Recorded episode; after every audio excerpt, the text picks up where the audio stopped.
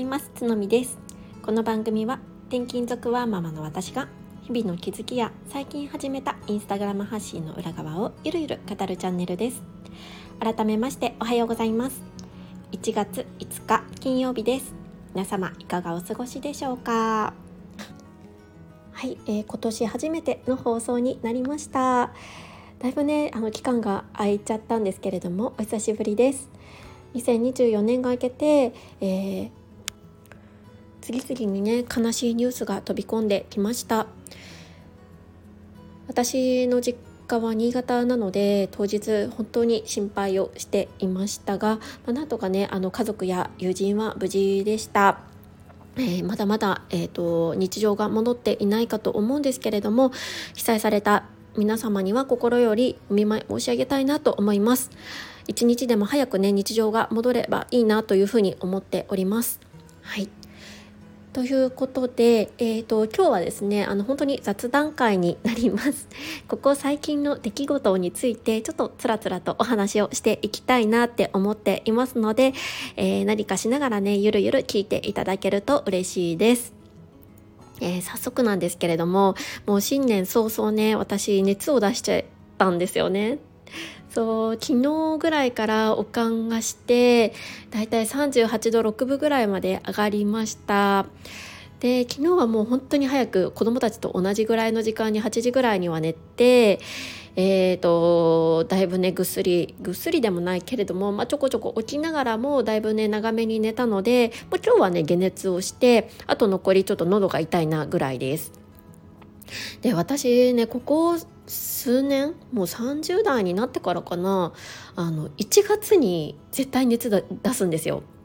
そうこれなんか変なジンクスみたいになっててまあまあそもそもね寒いっていうのもあると思うんですけどそして、まあ、年末の疲れとかもねちょうど出てくる時なのかなそう絶対熱出すんですよ。一昨年は、えーと、元日の日で去年においては、えーとね、1月の末にね出してましたね。えっと、私あの手帳を書いているのでその手帳に熱出た時とかを記録してるんですよ。そうなのであのあ一昨年はこの日で去年はこの日でっていうのがね ちょっと振り返ってみてあの分かりましたねで今年は1月4日に熱を出したっていう感じでもう1月も恐怖の月ですね。いやもうなんか熱出ると本当に健康のありがたみを感じるってっていうともうすごいあの一般的な話なんですけど本当にそうですね。もう全然体が動かなくってでも家事育児はいつものようにやってくる。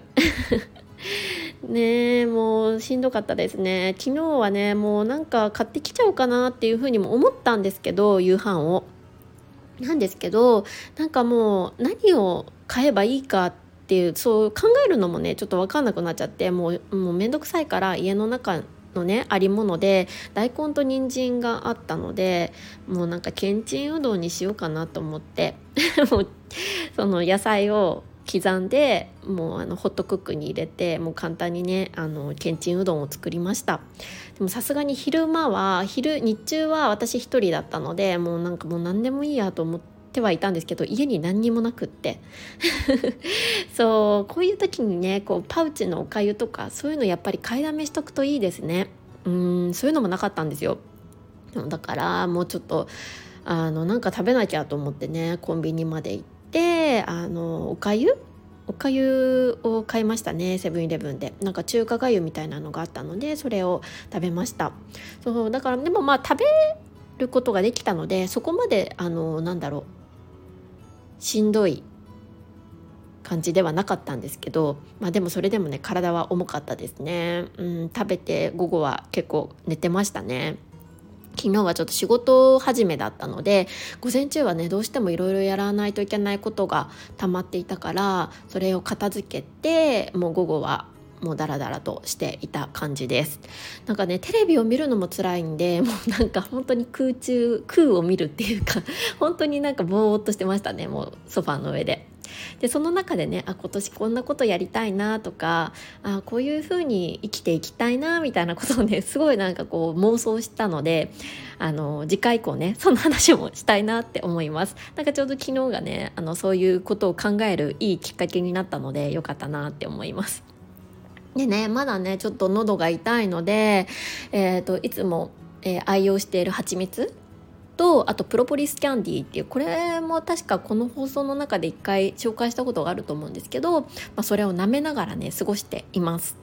そうよく考えたらあの最近ですねこの蜂蜜朝晩飲む舐めるようにしてるんですけどそれをねちょっとサボってたんですよね。サボってたっていうかそうそうなんかちょっと忘れてて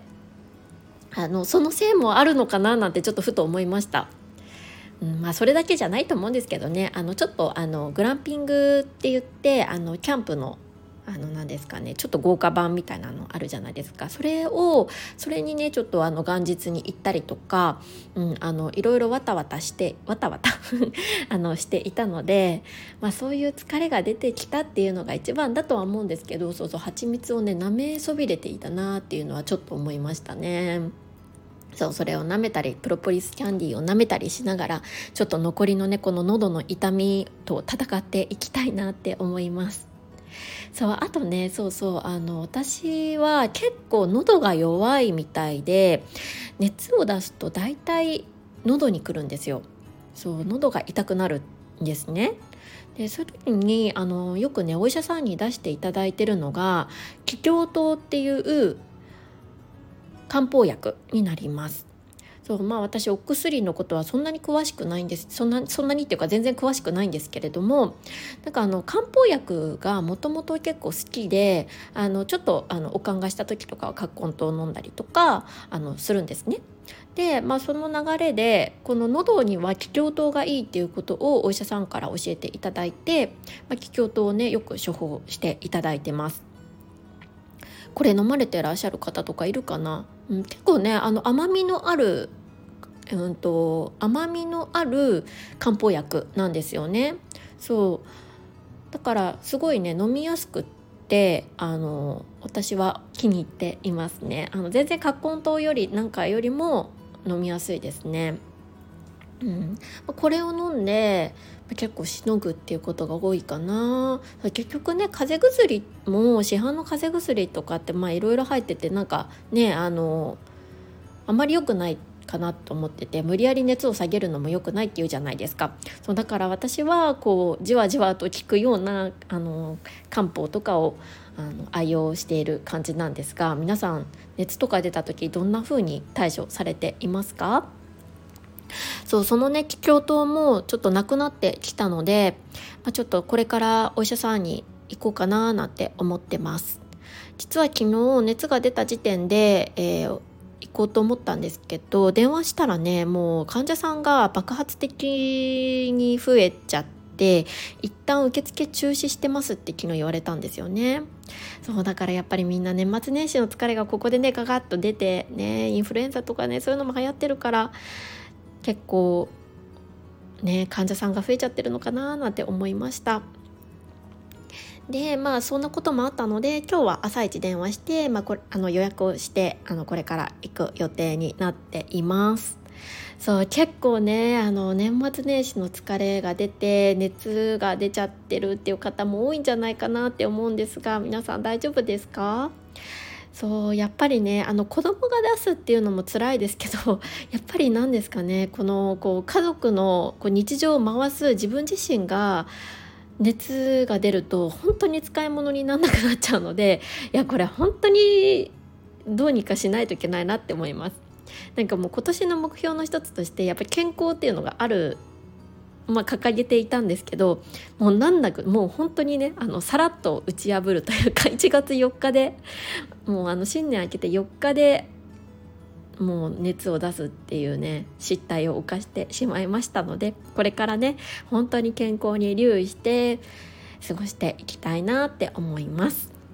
そうそうさっきねあのグランピングの話をしたんですけど我が家は、えーと、元日から1泊で行ってきました。なんかねすごい本当にあのラグジュアリーな環境？